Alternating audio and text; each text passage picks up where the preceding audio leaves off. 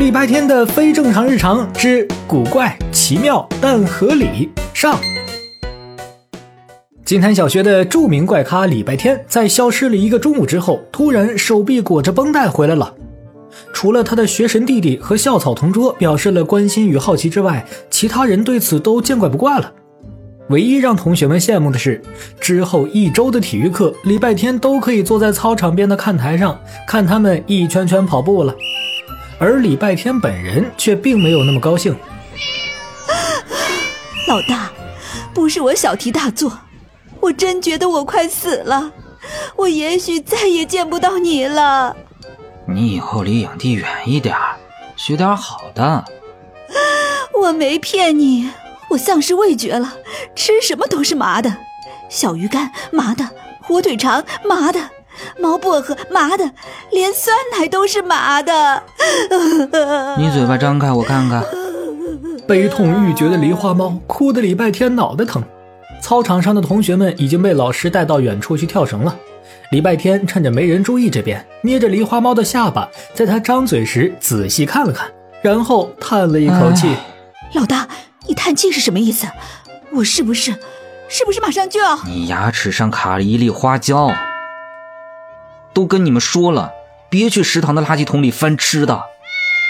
得知自己小命无碍的梨花猫欢天喜地的走了。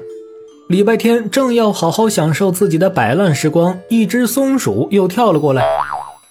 我的尾巴最近总是疼得很，这很不正常，从来没有过的事。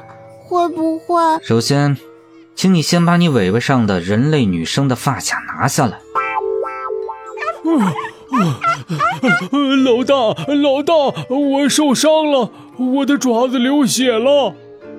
你这伤口要是再晚来一会儿，就痊愈了。我晚上总是失眠，每天晚上都这样。别的动物说晚上不睡觉会猝死的。有没有可能你是一只蝙蝠？你本来晚上就不睡觉的。一节在看台上摆烂的体育课，礼拜天上的比平时跑八百米还要累。当他正打算回教室睡觉时，耳旁响起了一阵翅膀扑腾声，接着肩膀一沉，礼拜天的耐心快耗光了。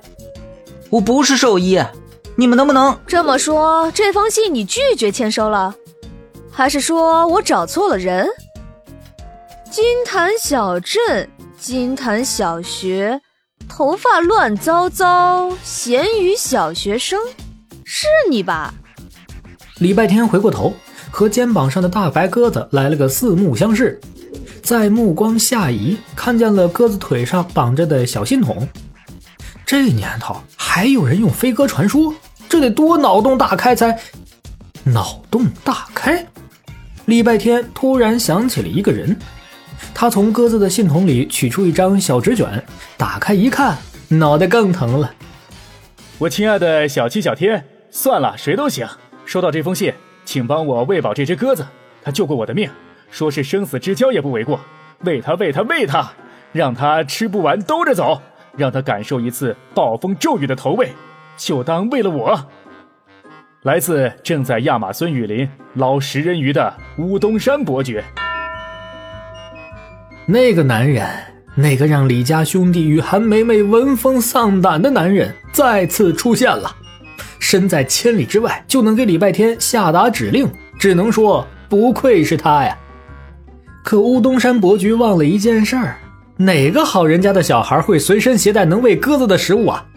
这下礼拜天不光头疼手臂疼了，他的心脏都疼了，又要和零花钱说再见喽。